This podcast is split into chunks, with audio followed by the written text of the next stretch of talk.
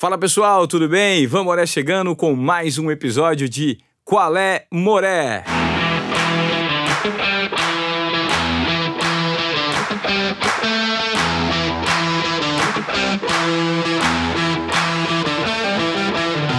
Hoje eu vou contar aquela que eu considero, acho que é a minha maior proeza profissional de todos os tempos. É, eu não quero ser metido aqui, tá, gente? Desculpa se eu ser, mas é que eu tive o privilégio de jogar uma partida de tênis com o Roger Federer e um tempo depois uma com o Rafael Nadal. Hã? Verdade, isso mesmo. Dois dos maiores tenistas da história desse esporte vieram ao Brasil. E eu vou contar os detalhes para vocês. Em 2012, é, eu fiquei sabendo que o Roger Federer viria para o Brasil para fazer uma série de apresentações. E aí eu conversei com um produtor da TV Globo que gostava muito de tênis, Fernando Vidotto, inclusive hoje é repórter. Falei assim, Fernandinho, o Federer vem pro Brasil, cara.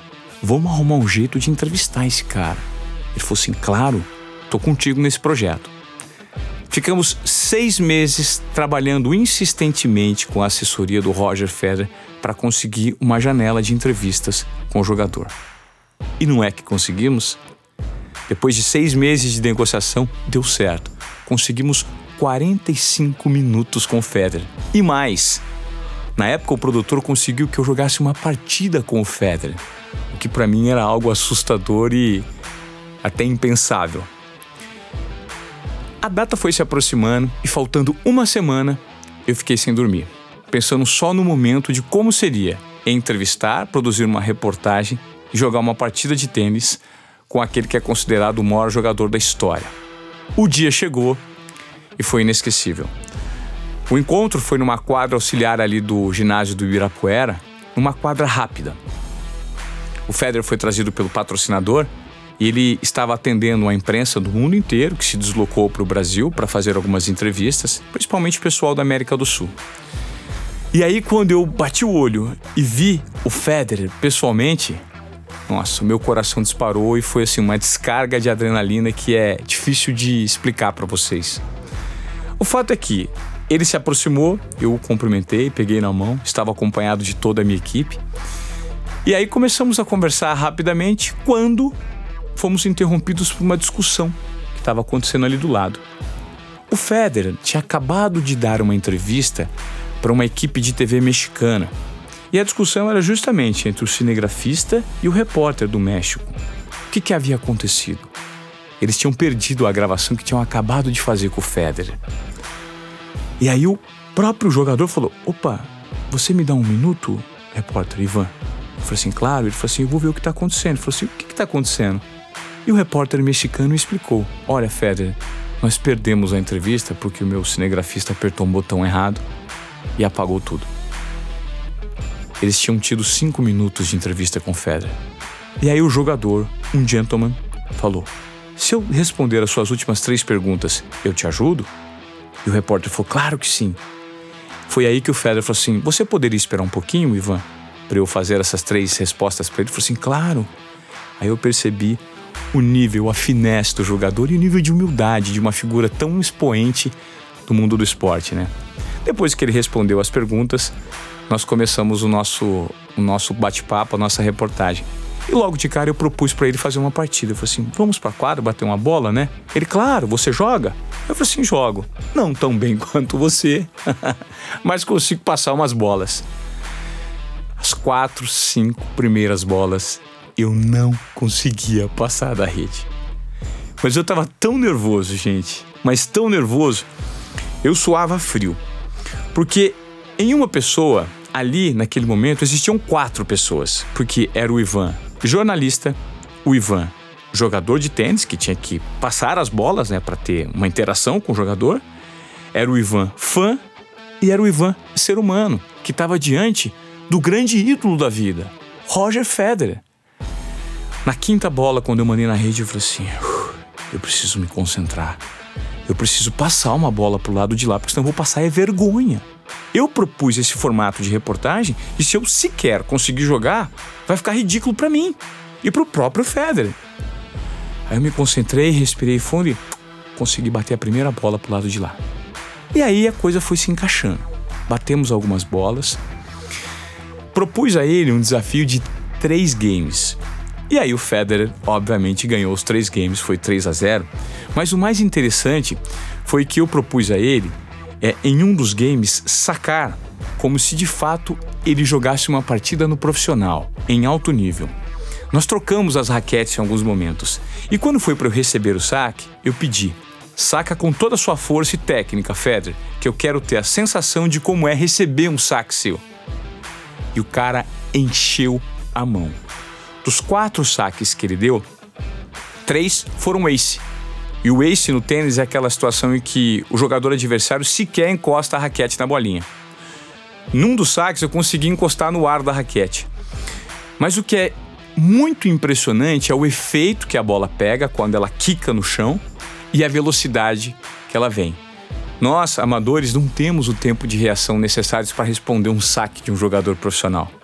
E aí continuamos o papo. O Federer de fato é um cara muito simpático, tem uma humildade surpreendente porque você espera que um jogador daquele que late, né, ele possa ter algum tipo de frescura ou de marra que a gente diz no mundo do esporte, e ele não tem.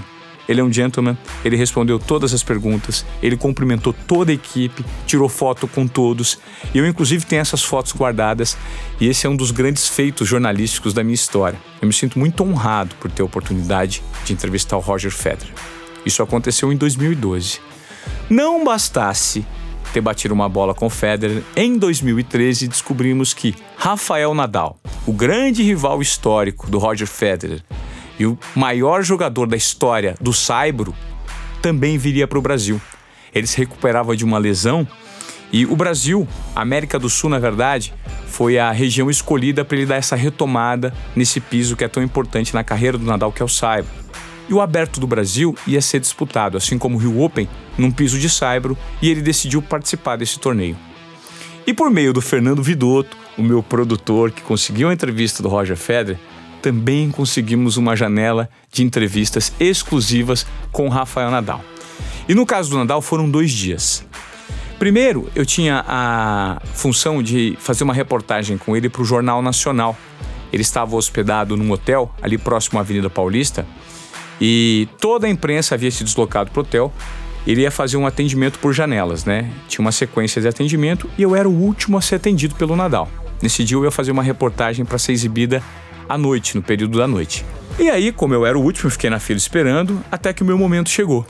E quando chegou, o Nadal veio em minha direção, eu ia fazer as perguntas para ele. E na época, é, o pessoal de um programa humorístico que fazia muita piada com os entrevistados começou a interromper a entrevista, tirando a cueca da bunda, que é um gesto que o Nadal faz, imitando o Nadal durante a minha entrevista.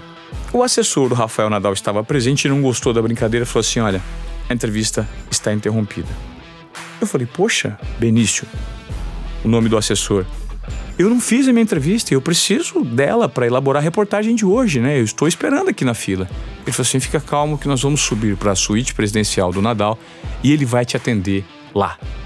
Eu falei: opa, história melhorou. Eu ia ser atendido aqui, agora vou ser atendido lá em cima exclusivamente. Então nós subimos para a suíte presidencial do Rafael Nadal, que eu me lembro que na época ela ocupava o andar inteiro do hotel. Dentro dessa suíte tinham três, quatro, cinco quartos, inclusive uma área externa de piscina descoberta, tinha uma pequena piscina com churrasqueira, enfim, uma área de lazer nessa parte externa. E esse foi o local escolhido pelo meu cinegrafista para a gente fazer o bate-papo com o Nadal. Ele posicionou duas cadeiras, aquelas cadeiras de piscina, para que a gente sentasse um de frente para o outro e começasse a entrevista com o jogador. Eu me sentei primeiro e o Nadal, é, quando foi se posicionar para sentar na cadeira à minha frente, quando ele se apoiou, o tampo da cadeira estourou e o Nadal caiu de bunda no chão e ficou pior, gente, entalado na cadeira. E haviam dois preguinhos na parte de trás da cadeira, do tampo que estourou, que machucaram as costas do jogador. Isso mesmo. Antes do início da entrevista, o Nadal se esborrachou no chão, na minha frente, com a câmera ligada e ainda machucou as costas. Eu ajudei o jogador, dei a mão para ele, puxei ele da cadeira Ele me mostrou o machucado que havia feito nas costas, rasgou a camisa, ele fez um pequeno curativo nas costas e aí nós continuamos a entrevista. Não bastasse esse episódio, no dia seguinte eu tinha uh, também uma janela para jogar e continuar uma outra entrevista com o Nadal para um outro tipo de reportagem. E nós fomos para a quadra central do Ibirapuera. Lá eu tive a chance de também, assim como no caso do Federer, jogar três games com o Rafael Nadal no Saibro. Esse foi um jogo mais difícil. O Nadal venceu por 3 a 2, mas ele me deu mais chances que o Federer. E o que me chamou a atenção nesse dia foi o peso da raquete do Nadal. Nós pensamos que nós compramos essas raquetes hoje em dia, né, que os jogadores usam, mas na verdade o peso que eles usam é completamente diferente. Eles usam uma espécie de lastro para fazer com que ela fique mais pesada, e isso varia de acordo com a adaptação de cada jogador.